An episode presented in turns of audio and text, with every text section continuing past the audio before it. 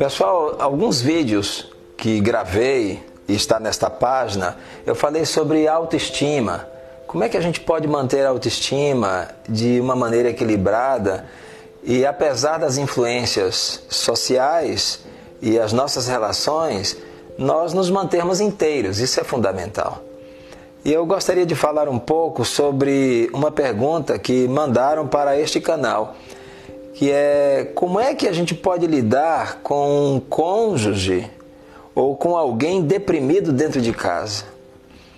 É, quem enviou a pergunta, quero parabenizar, porque a depressão virou uma pandemia, ou seja, o mundo inteiro envolvido nisso. A depressão é considerada uma doença incapacitante. O Brasil figura entre os principais países onde há um contingente de pessoas extremamente deprimidas. É, do ponto de vista atual, nós não temos mais assim medo de falar sobre nosso comportamento, sobre os nossos humores, sobre o nosso jeito. As redes sociais estão aí escancarando a vida das pessoas. É, mas eu gostaria de chamar a tua atenção para um aspecto muito comum hoje em dia. Dizer que está deprimido, deprimida virou moda. E a depressão é uma patologia séria é um transtorno de humor. Note que o humor é aquilo que dá colorido e que inspira as nossas vidas. Então a depressão vem e apaga estas coisas que são boas. Sintomas da depressão, por exemplo, apatia. Sabe quando a vela começa a bruxulear e a apagar? Isto é uma pessoa deprimida. Todo deprimido geralmente se considera incompleto sem esperança. E há fatores muito da pessoa envolvidos no processo desse transtorno de humor que chamamos depressão.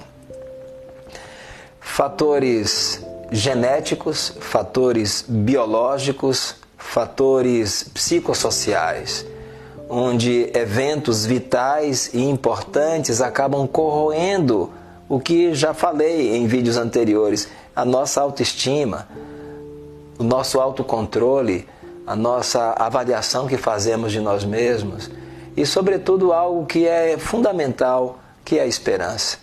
Então, todo deprimido, ele percebe que não há saída para os seus problemas.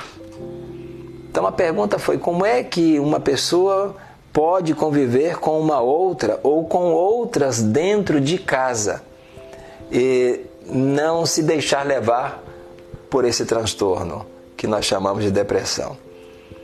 Algumas dicas. Primeiro, a pessoa sadia, ou que supõe estar do ponto de vista emocional inteiro, sadio, tem que ter uma dose de paciência muito grande.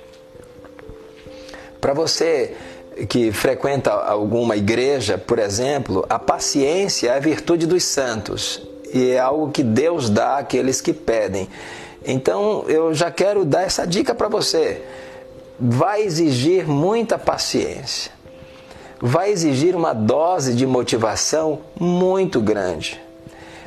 Você, se está sadio do ponto de vista emocional e lida com alguém deprimido em casa, vai precisar manter uma alegria branda, uma alegria calma, sem interferir nas escolhas da pessoa que está deprimida. A depressão tira o prazer e o interesse nas coisas. Então você gosta de sair, a pessoa que está deprimida não quer sair. E se sai, aquela saída não tem prazer, não tem alegria. Então o que, eu diria para a pessoa que fez a pergunta? Como é que eu posso lidar com alguém deprimido dentro da minha casa? Vou repetir. Mantenha-se num estado de paciência. Busque aumentar a paciência. Mantenha uma alegria branda. Não desconsidere achando que a pessoa está brincando ou criando um drama, porque a depressão é uma doença. Então leve a sério isto. Tire tempo para conversar e não pressionar. E se você não conseguir fazer isto sozinho, procure ajuda terapêutica. até para que você não entre neste buraco que nós chamamos de depressão. Então, ajudar com calma, com muito acolhimento é fundamental. E nunca brinque com a depressão, porque você poderá ser a próxima vítima. Então, leve a sério isto e com muita paciência, com muito amor, com muito carinho, é muito certo que você vai conseguir manejar bem a pessoa que está ah, dentro da sua casa convivendo com você. Ok?